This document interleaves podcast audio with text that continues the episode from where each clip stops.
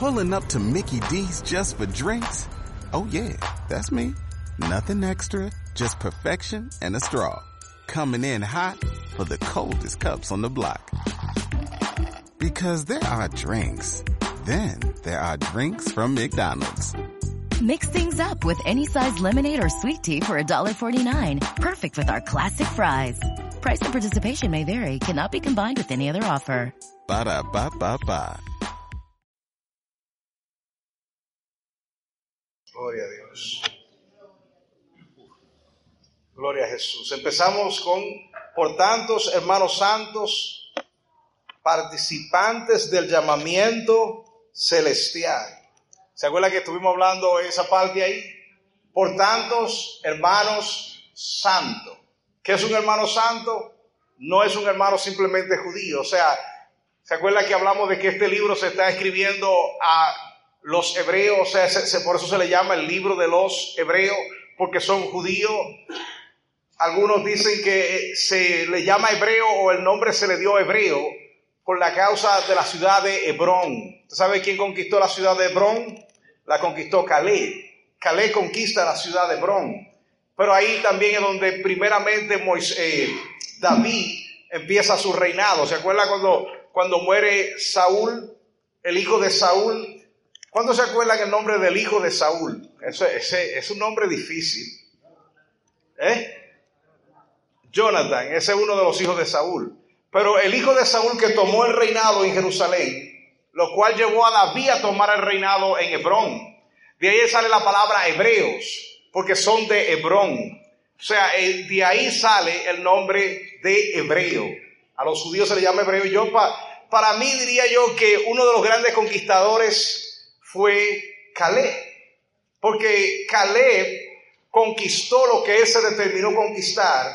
Y con todo y que Josué es el que se le da la encomienda de conquistar toda la tierra, Caleb conquistó lo que él determinó conquistar. Porque él dijo, ese monte, y lo conquistó, y ese es el monte de Hebrón, uno de los montes más importantes de Israel, que de ahí entonces encontramos los hebreos.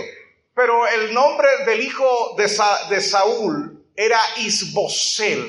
¿Se acuerdan? Es un nombre raro. Yo me lo aprendí porque yo, yo me lo aprendí por una, una tarjetica de esas que, que son de pregunta, que cuál fue el segundo rey de Israel. Y todo el mundo entiende que el segundo del rey de, de Israel fue David. ¿No es verdad que sí? Saúl y después David. Pero en esta tarjetita aprendí que el segundo rey de Israel fue Isbosel. O sea, el segundo rey ungido por Dios fue David. Segundo rey puesto por el pueblo fue Isbosel. Ellos ponen a Isbosel a, reinar después de la muerte de Saúl, que lo pone Abner, capitán del ejército, y David entonces reina solamente en Hebrón. Y duró siete años reina- reinando en Hebrón hasta que mataron a Isbosel, lo mataron en su casa. Es interesante que le quitan la corona, se la llevan a David, estando David en Hebrón, no en el Hebrón de allá de Nueva York, sino en Hebrón. Suena como que fuera en Hebrón que tuviera, pero realmente hay un Hebrón en Ohio, se llama Hebrón, Ohio. Pero este no es el Bronx, sino en Hebrón. Entonces allá le llevan la corona a David, le dicen a David, mira, eh, matamos a este tipo y, y le quitamos la corona. Y David le dijo, ¿ustedes se acuerdan cuando vinieron a contarme que habían matado a Saúl? ¿Se acuerdan lo que yo hice con el que creyó que me traía una buena noticia? Mira el corazón de David. Y esto es interesante cuando hablamos de lo que es los hebreos, cuando hablamos de la historia de Israel, de las personas a las que este escritor le está hablando, ellos entienden, ellos conocen, ellos saben la historia completa de su nación, ellos saben de dónde salieron, por eso les estoy dando un poco de background de dónde que empieza el asunto de los hebreos, el nombre de hebreo que empieza en Hebrón, pero esta gente que se le está escribiendo entienden bien todo este contexto en el que se le está hablando, porque el escritor trata desde el principio de enseñar de acuerdo a lo que ellos conocían del Antiguo Testamento, que sin Cristo el Antiguo Testamento no tiene sentido. O sea, sin Cristo, usted coge el Antiguo Testamento y lo puede leer desde Génesis hasta Malaquía, y si le sacó a Jesucristo de todos estos libros, no encuentra nada. todo está vacío, no hay nada porque todo lo que ellos hablaron fue de quién? De Cristo. Entonces, ¿en quién tiene cumplimiento todo lo que los profetas dijeron? En Cristo. Entonces, por eso el escritor está diciendo aquí, por tanto, hermanos santos, está hablando exclusivamente a los que han conocido a Cristo, aquellos hebreos que a pesar de la persecución, a pesar de las dificultades, a pesar de que muchos de ellos fueron excomulgados del templo de Jerusalén, decidieron y determinaron, no es lo mismo que usted y yo, usted no, no y yo no, no, no teníamos un lugar, un centro de adoración, lo cual tenía que ver con nuestra propia cultura, idiosincrasia y con todo lo que somos. Acuérdese, Israel en el desierto, el propósito de Dios eran dos años. Para mí ese era el propósito de Dios y de acuerdo a la Biblia eran dos años. Dios quería tener a Israel en el desierto mínimo dos años. ¿Por qué razón? Porque Dios le quería enseñar a la, guerra, le quería enseñar a batallar, a poder pelear, a hacer almas de guerra y otras cosas que más quería Dios hacer. También el tabernáculo de reunión, Dios quería también enseñarle la ley, Dios quería enseñarle los ritos y todo lo que tenía que ver con la ley mosaica. Y eso ocurrió en dos años. En esos dos años Dios le enseñó todo esto. Y se acuerda cuando entonces, dos años después, que ya están en el desierto, Dios envía o permite que envíen los espías y traen el reporte malo. Y aquel reporte hace que el pueblo entonces se quede cuántos años?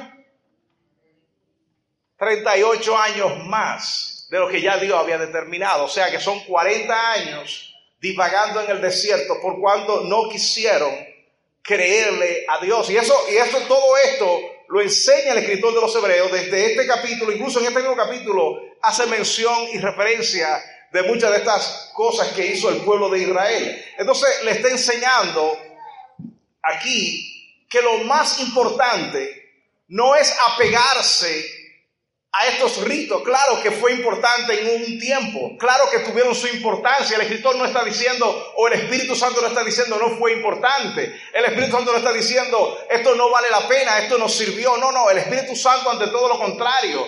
Lo que está haciendo, empezando de una forma tan delicada a hablar con estos hebreos, es diciendo comparación. ¿Quién se atrevería a compararse con Jesús aquí? ¿Quién se atrevería a compararse con Jesús? Nadie. Y usted sabe lo grande que fue Moisés, que el escritor de los Hebreos empieza comparando a Moisés con Jesús. Mire lo grande que fue Moisés para el pueblo de Israel. Fue el hombre que le dio la ley, fue el hombre que le dio la ordenanza, fue el hombre que le dio los estatutos, fue el hombre que habló cara a cara con Dios. O sea, Moisés era considerado incluso para algunos judíos más grande que un ángel. Habían judíos que lo consideraban hasta más grande que un ángel. Podemos ver la mano de Dios en la vida de Moisés desde su nacimiento hasta su muerte. Porque ¿quién enterró a Moisés? ¿Se da cuenta? O sea, no fue cualquier hombre Moisés. Moisés fue un hombre especial para Dios. Y el escritor quiere enseñar esto y resaltar esto. Por esa razón es que sin hacer, oiga esto, sin Dios tener que utilizar las cosas negativas de Moisés, solamente resaltando las cosas más grandes de Moisés, lo más importante de Moisés, aún resaltando a Moisés, todavía Moisés queda corto delante de Jesús. ¿Se da cuenta lo interesante de este asunto? Y dice, por tanto, hermanos santos, participantes del llamamiento celestial. Hablamos de que Moisés recibe un llamado terrenal, un llamado a sacar un pueblo en la tierra, un llamado a cruzar un pueblo de una nación a un desierto, del desierto a otra nación. O sea, Moisés no está llevando a nadie al cielo. ¿A dónde está llevando el pueblo? A Canaán. O sea que es un llamado que tiene que ver con lo terrenal, pero en este, aquí entonces vemos a Jesús que no tiene un llamado terrenal, sino un llamado celestial. ¿Hacia dónde Cristo va a llevar su iglesia? Él le dijo, porque si me fuere, Mate, eh, eh, Juan 14, Jesús dice, si me fuere, vendré otra vez y os tomaré a mí mismo, para que donde yo estoy, vosotros también estéis.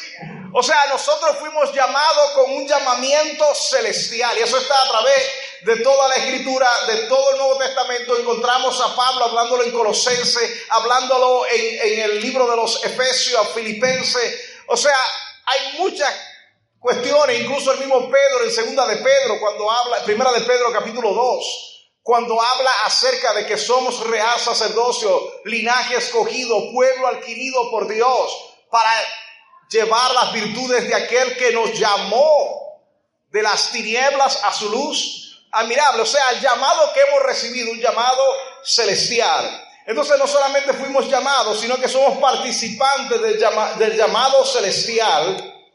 Considerar apóstol y sumo sacerdote de nuestra profesión, Cristo Jesús.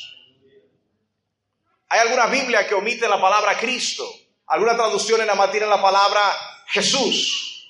En esta traducción, que es una de las traducciones originalmente, o sea, Reina Valera tiene una de las mejores traducciones del mismo griego original al español.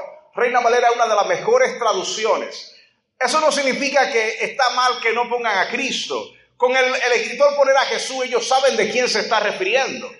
Pero aquí dice, considera a Cristo Jesús. O sea, cuando usted considera a Cristo Jesús, o, estas personas cuando se le dice considera a Cristo Jesús, está diciéndole, ustedes como hebreos, ustedes como judíos, fueron participantes de un llamamiento terrenal, fueron participantes de lo que Dios hizo a través de Moisés, fueron participantes de los ritos y aún todavía muchos de ellos seguían siendo participantes de los ritos, porque se cree que todavía el templo no se había destruido, todavía la destrucción del templo no había ocurrido cuando se escribe el libro de los hebreos. Y algunos creen que todavía estaban los ritos, todavía el pueblo iba a adorar al templo, todavía iba a hacer sacrificio al templo.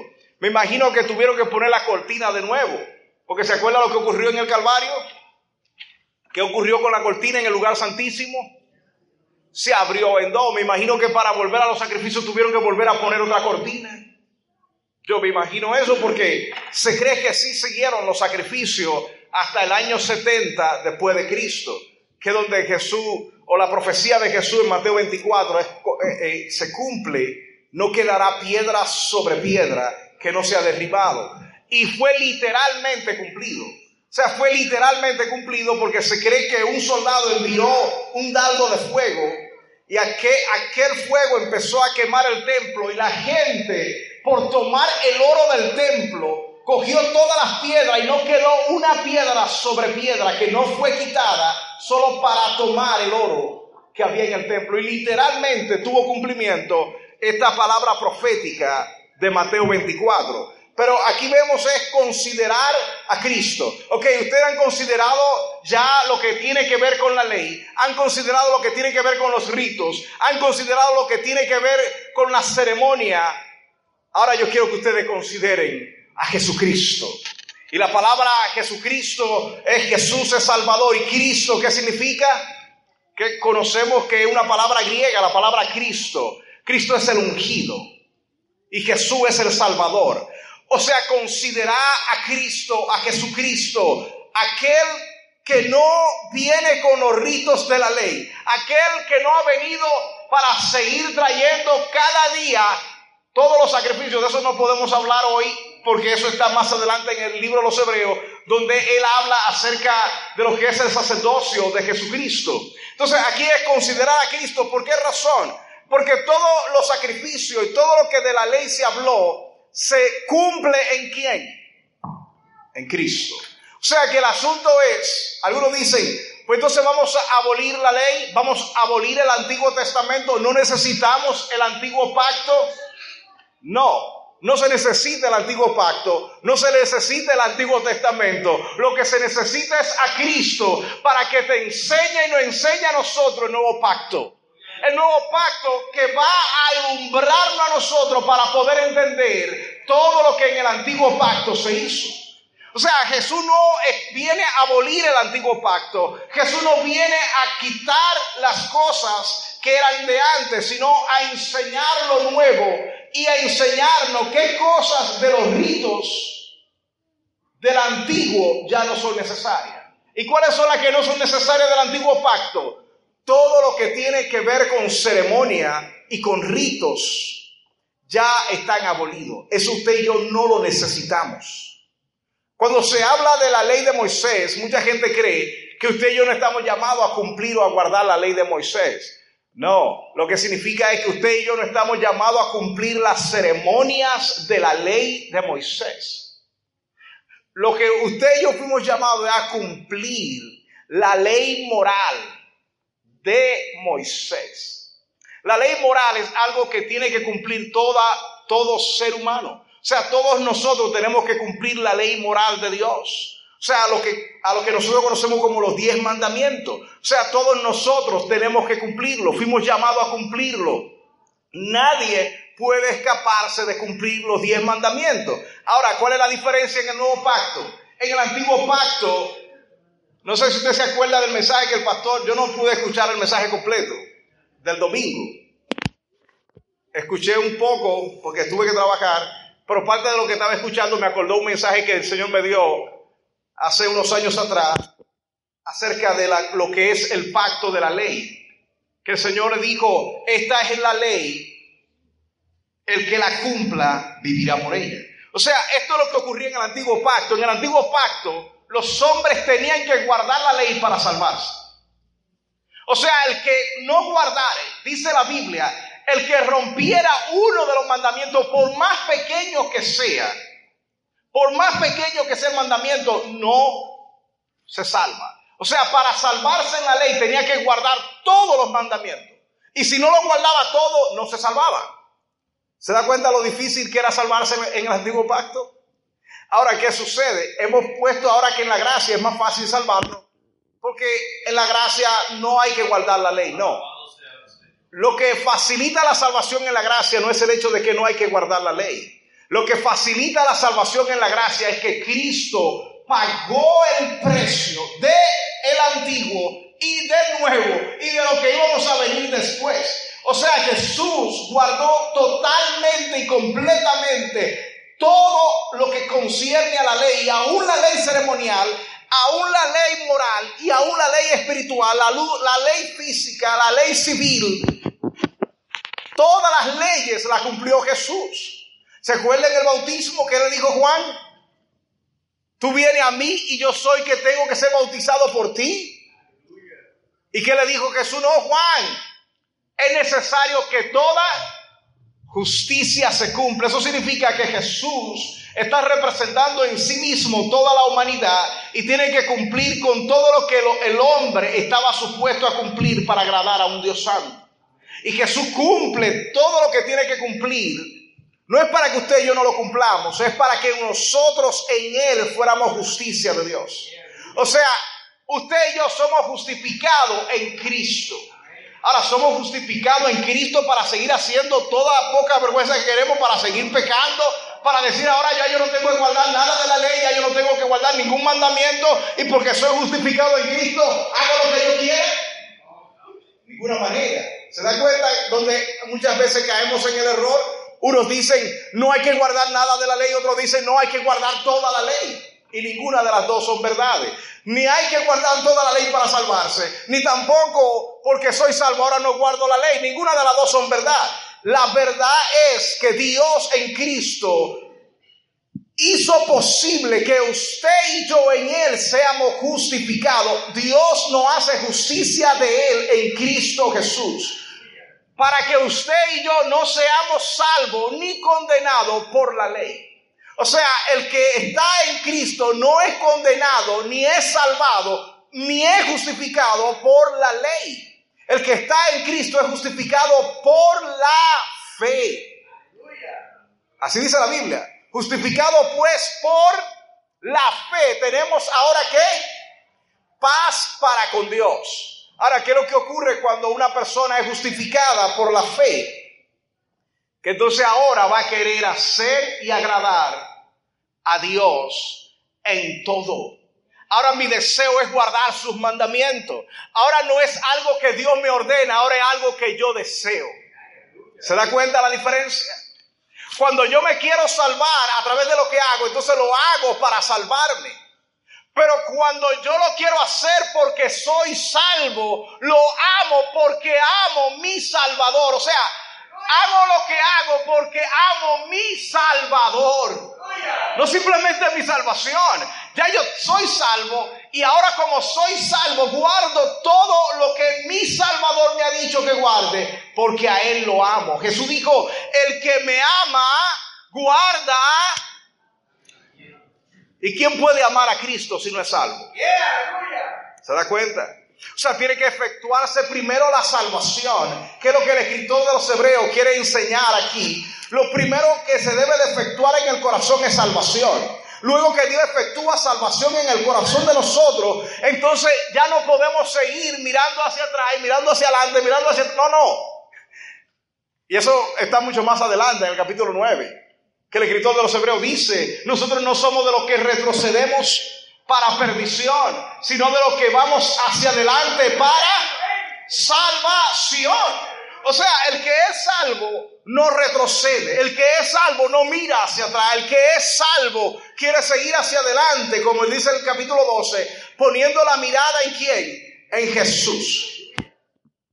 Y quitándonos todo peso del pecado que nos asedia y correr la carrera con paciencia. Entonces, cuando entendemos esto, hermano, yo sé que es un poco complicado, porque yo sé que, que muchas veces somos bombardeados por un grupo o por el otro, por una doctrina o por otra. Yo lo que quiero es que establezcamos y entendamos bien que todo lo que la Biblia dice que hay que guardar, hay que guardar.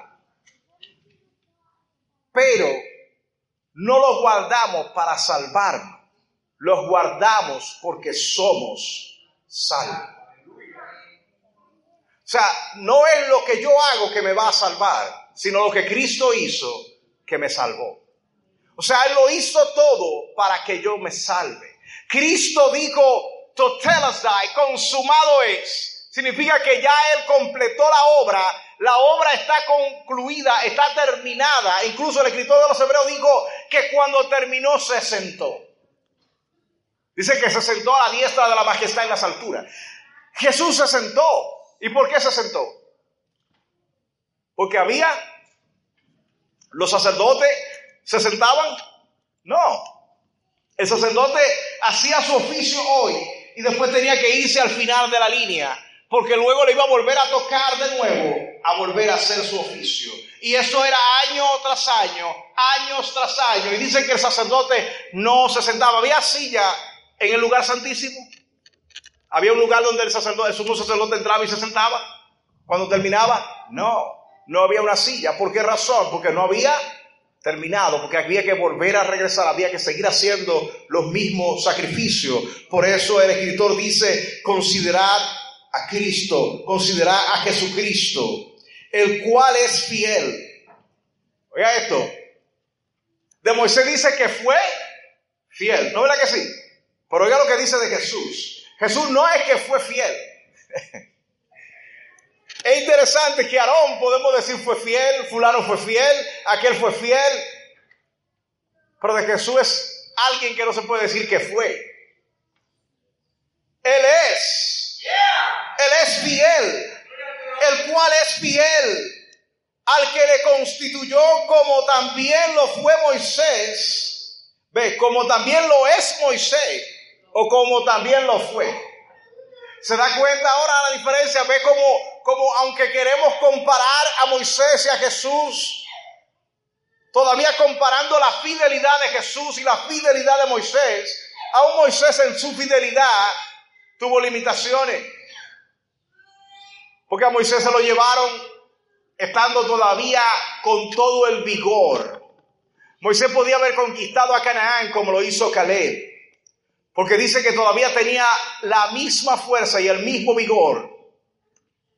Y dice que sus ojos no se le habían apagado. Tenía 120 años Moisés cuando subió a su propio sepulcro. A Moisés no lo llevaron. No, a Moisés no tuvieron que hacer una procesión, no tuvieron que agarrar los dos personas para subirlo al monte. No, él subió solo. A donde Dios lo iba a enterrar. Fue fiel, pero no pudo seguir. Fue fiel, pero no pudo seguir. Por eso es que fue fiel, no sigue siendo fiel. Entonces Moisés fue fiel como Moisés en toda la casa de quién? De Moisés. ¿En toda la casa de quién? ¿De quién es la casa de Moisés? Esto es interesante. Moisés es fiel y esto la palabra aquí fiel se refiere a una persona que se le ha encomendado algo, que se le ha dado algo para hacer y lo ha hecho fielmente. Ha cumplido como siervo, como un siervo fiel. Ha cumplido, y esta palabra no es cualquier siervo, es un siervo especial, es un título de rango. Moisés tiene un título de rango en Dios. Sigue siendo un siervo, pero un siervo especial para Dios. Y Moisés como siervo fue fiel en toda la casa de Dios. O sea que la casa que Moisés tenía, él no estaba guardando ni cuidando la casa de él. Y si usted no cuida la casa suya, eso significa que usted es que dueño o que es simplemente administrador. ¿Es usted dueño de la casa o es administrador cuando no le pertenece a usted la casa? ¿Y qué era Moisés? a eso que se le llama fiel administrador. En otras palabras, eso es lo que se está diciendo de Moisés. Moisés fue fiel administrador en toda la casa de Dios. Y luego dice el próximo verso, el 3, porque de tanto mayor gloria que Moisés es estimado digno, ¿quién? Es. Ahora ya, entonces ya subimos ahora. Ve, Moisés tuvo su gloria. Acuérdense que la gloria fue tan terrible, la gloria de Dios en la vida de Moisés, que cuando Moisés descendió del monte, dice que le tuvieron que poner un velo. ¿Sabía Moisés que la gloria estaba sobre de él? ¿Lo sabía Moisés? No. Qué triste cuando los hombres dicen, yo tengo gloria. El que anda bajo gloria ni siquiera se da cuenta que está bajo gloria. El que anda bajo la gloria de Dios, la gente tiene que decirle, muchacho, pero a ti se te ve una gloria de Dios terrible. Usted no anda diciendo, no, mire, yo, aquí, yo ando con una gloria, yo ando con una nube de gloria. ¿Usted cree que yo soy cualquier cosa? Yo tengo mucha gloria. No, Moisés dice que la gloria de Dios resplandecía en, en, el rostro de Moisés. Y dice la escritura que Moisés no lo sabía. Y aquí él dice, porque de tanta mayor gloria que Moisés es estimado digno este. O sea, ¿quién es este? Jesús. ¿De quién estamos hablando? De Jesucristo. ¿Por qué, ¿Por qué Jesucristo? Dice, cuanto tiene mayor honra que la casa, el que la hizo, o sea, mayor honra que la casa, el que la hizo. Interesante. ¿Quién tiene más honra? ¿El que hizo la casa o la casa? Es interesante que Moisés, oiga esto, hay otro asunto aquí con Moisés. Moisés lo pusieron sobre la casa, pero Moisés mismo era parte Moisés era parte de la casa. Eso es lo que Pedro dice en primera de Pedro capítulo 2. Usted y yo somos piedras vivas que estamos llamados a edificar un templo, la casa del Dios vivo. Lo que era Moisés e Israel en el desierto o la nación de Israel hasta que Cristo vino, murió y estableció la iglesia, la nación de Israel era la casa de Dios. Pero Moisés fue puesto en esta casa como líder de la casa, pero también era parte de la casa. No es que Moisés era el dueño de la casa. Y no es que Moisés era un amigo en la casa, no, él era también parte de la casa.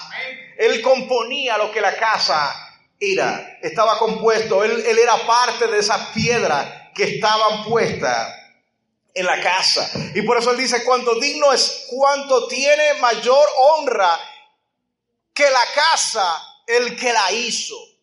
¿De quién está hablando el escritor aquí? De Jesucristo. Wow. Entonces, ¿qué es lo que le está diciendo el escritor a usted y a mí y a los hebreos? Que Jesucristo es quién. ¿Que Jesucristo es quién? Wow. Usted se lo puede decir a cualquier persona que Jesucristo es Dios y dice, bueno, pero espérate, pero a un hebreo, a un hebreo que, que recite el Shama todos los días. Oye Israel, Deuteronomio 6.4, Jehová tu Dios, Jehová el Señor, son tres. Así que dice, ¿cuántos son? Wow.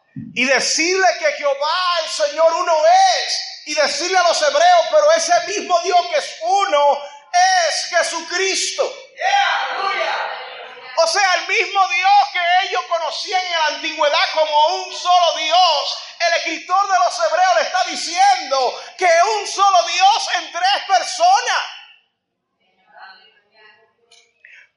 Lo que pasa es que en el mismo Shama Dios se representa como un Dios trino. Lo que pasa es que el que no lo quiere entender no lo entiende. Porque la palabra que se utiliza aquí es Yahweh Elohim. O sea, Yahweh es Jehová, el que soy, pero Elohim es el Dios en plural. Oye Israel, Jehová, Yahweh, el Señor Elohim. O sea que el mismo Jehová que es el que es, el que era y el que ha de venir. ¿Se acuerda que lo dijo en Apocalipsis? Cuando Jesús dice, yo soy el que era, el que soy, el que ha de venir, estoy diciendo, yo soy Jehová. Cuando los judíos recitan el Shama, están recitando que Jehová se estrino porque la palabra misma lo dice, yo soy el que soy, el Dios personal, Jehová, el Dios personal. Eso es lo que significa Jehová. Jehová es el Dios personal. Jehová tu sanador, no es el sanador de todo el mundo, es tu sanador. O sea que tú tienes que hacer a Jehová el Dios personal tuyo. Aunque no importa lo que otro diga, Jehová es tu Dios.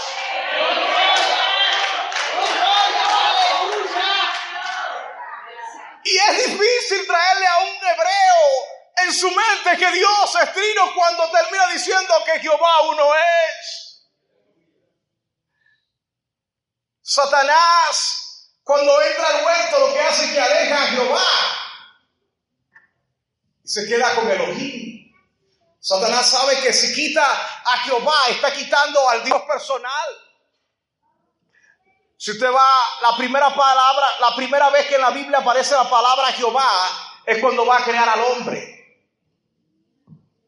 Y dice, y Jehová formó al hombre del huerto de, de, la, perdón, y Jehová formó al hombre del polvo de la tierra. ¿Quién fue que lo formó?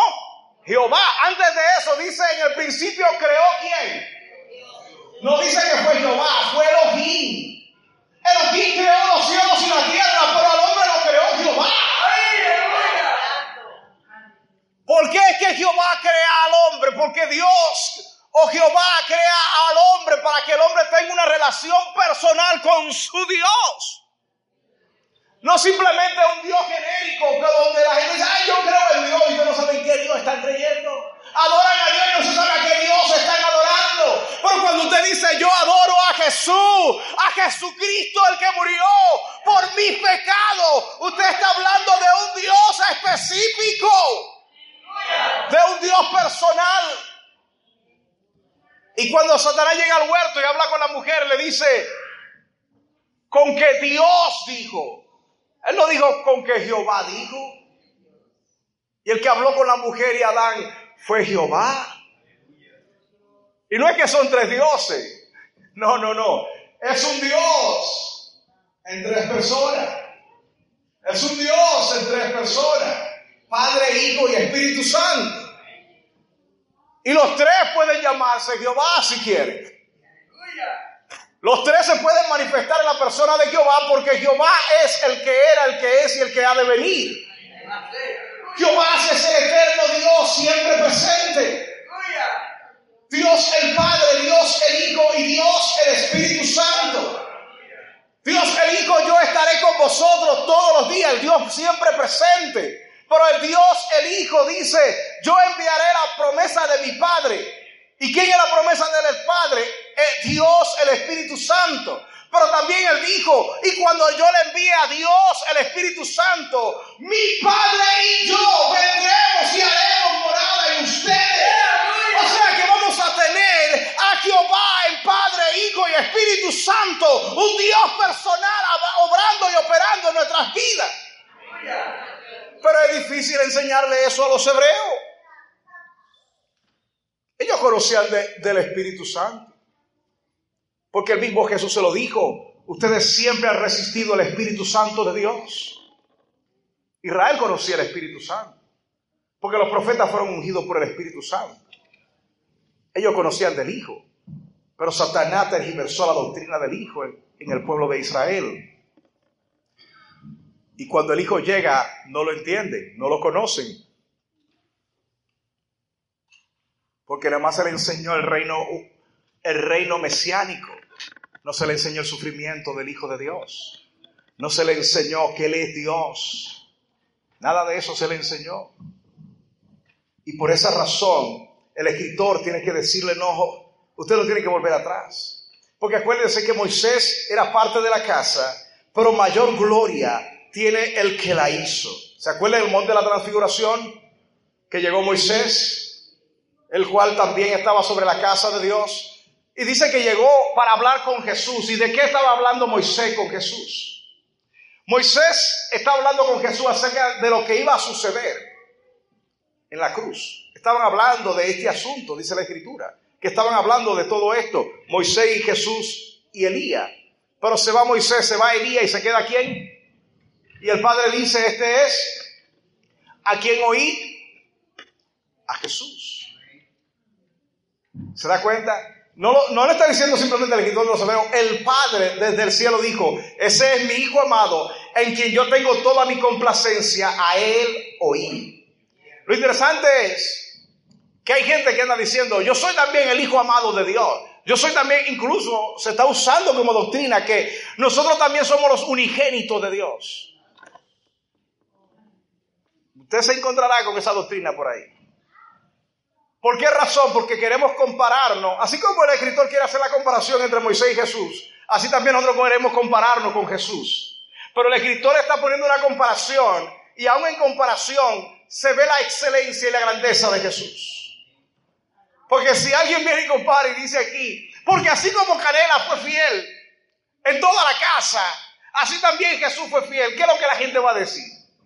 Eso es una estupidez lo que están hablando ahí. ¿Y de dónde salió ese disparate de que Canela fue fiel así como Jesús? Imposible.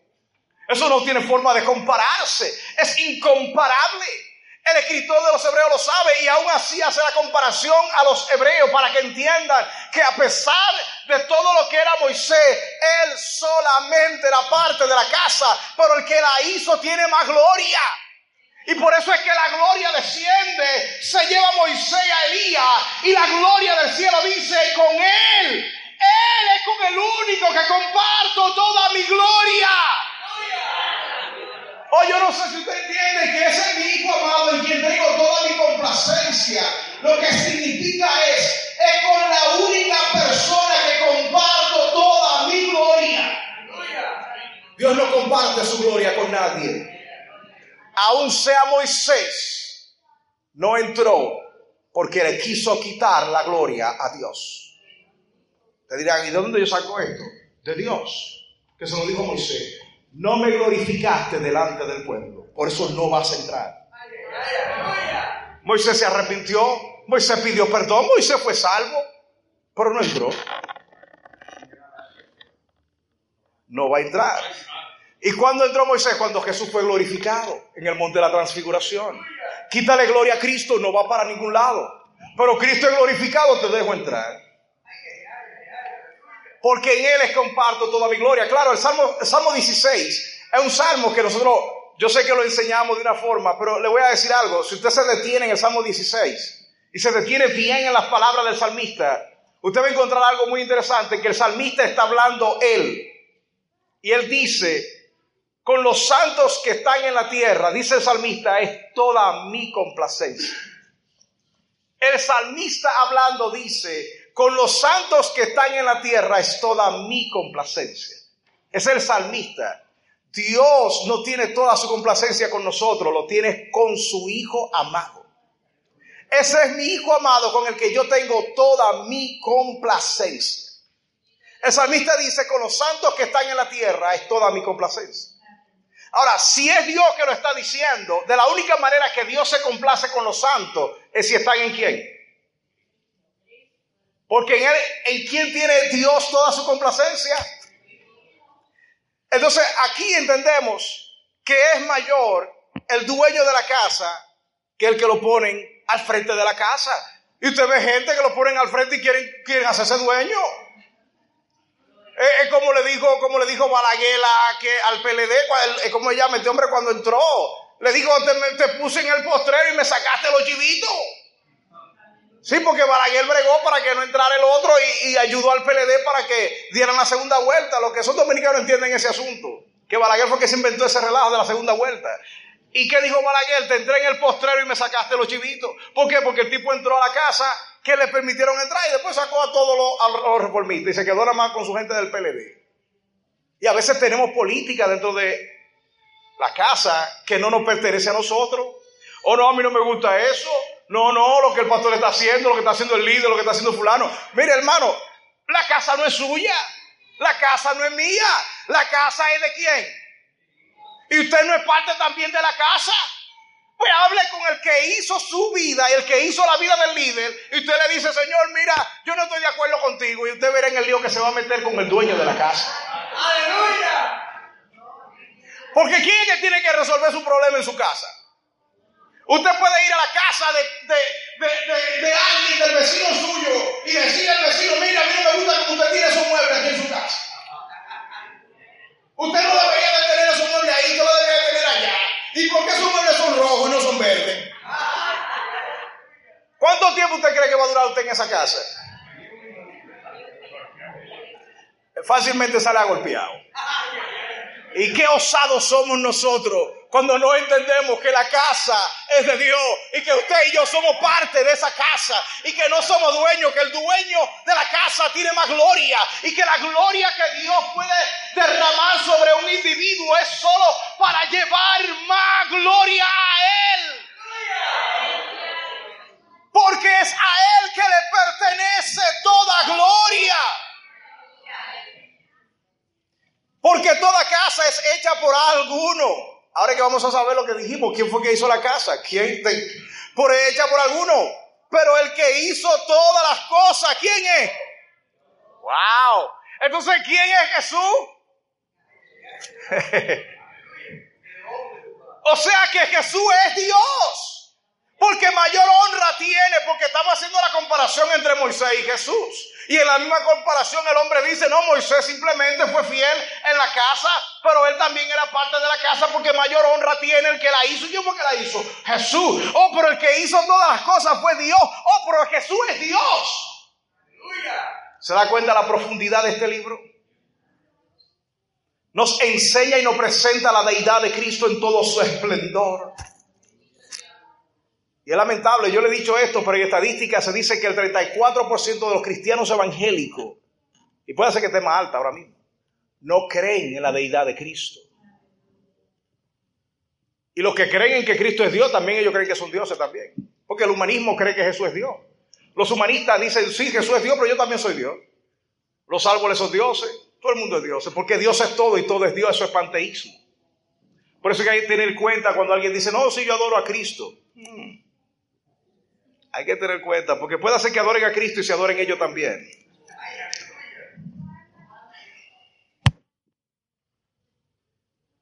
Gloria a Jesús. Y Moisés a la verdad fue, no es, no es, fue fiel en toda la casa de quién? De Dios. ¿Como qué? Como dueño. ¿Como qué? Es un esclavito es un siervo. O sea, no cualquier siervo, claro que es un siervo especial, un siervo de rango. O sea, los reyes tenían siervos que tenían rangos tan grandes como en el caso de, José. ¿Se acuerda de José? ¿Era José esclavo o no era esclavo en Egipto? Pero aún siendo esclavo llegó a tener el rango más alto en Egipto. Él no llegó a ser hijo de Faraón. No, él no llegó a ser un Egipto. Él siguió siendo un esclavo hebreo. Él siguió siendo un hebreo. Pero fue llevado y elevado a una posición alta en la casa de Faraón.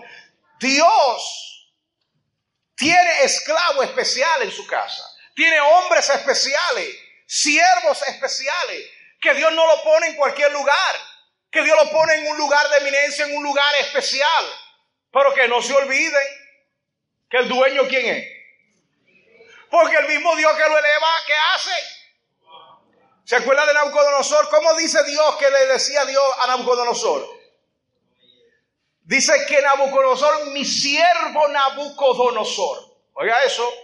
Y Nabucodonosor era un impío malísimo, pero era siervo de Dios.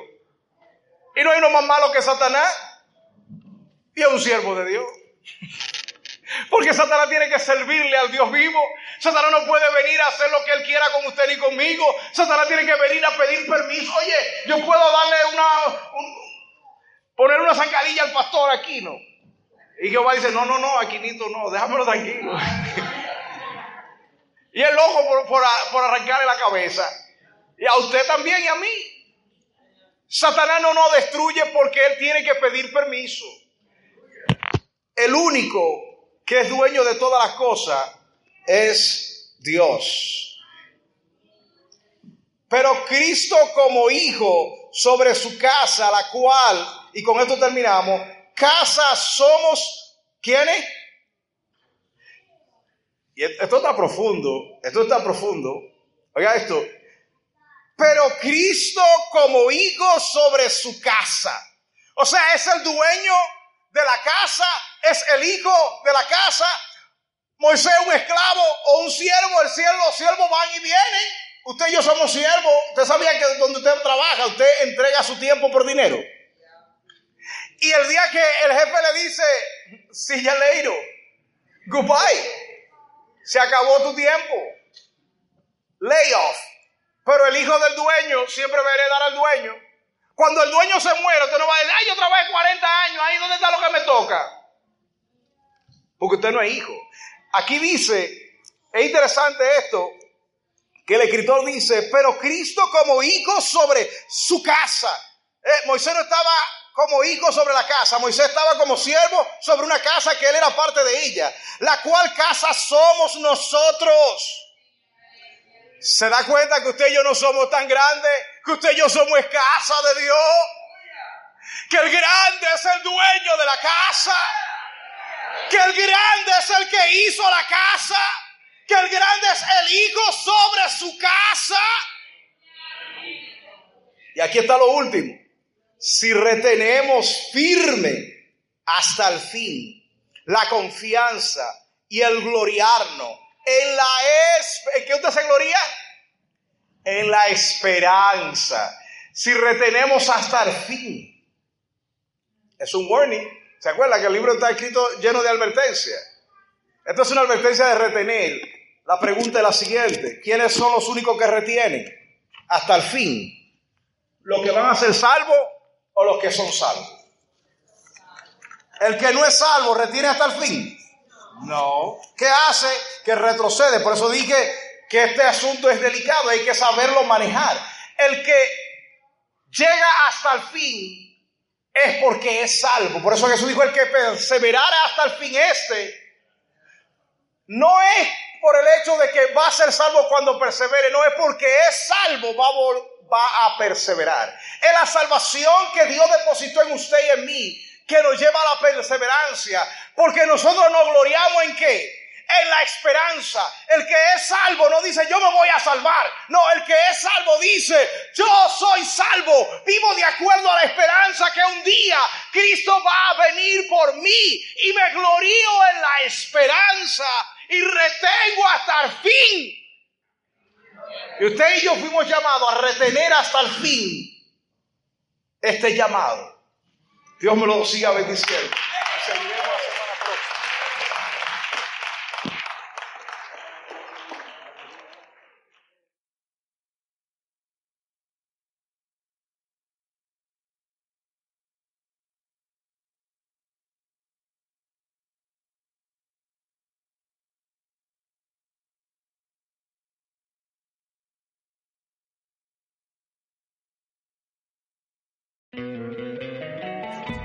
Love an extra $100 in your pocket? Have a TurboTax expert file your taxes for you by March 31st to get $100 back instantly. Because no matter what moves you made last year, TurboTax makes them count. That means getting $100 back and 100% accurate taxes only from Intuit TurboTax. Must file by 331. Credit only applicable to federal filing fees with TurboTax full service. Offer can be modified or terminated at any time.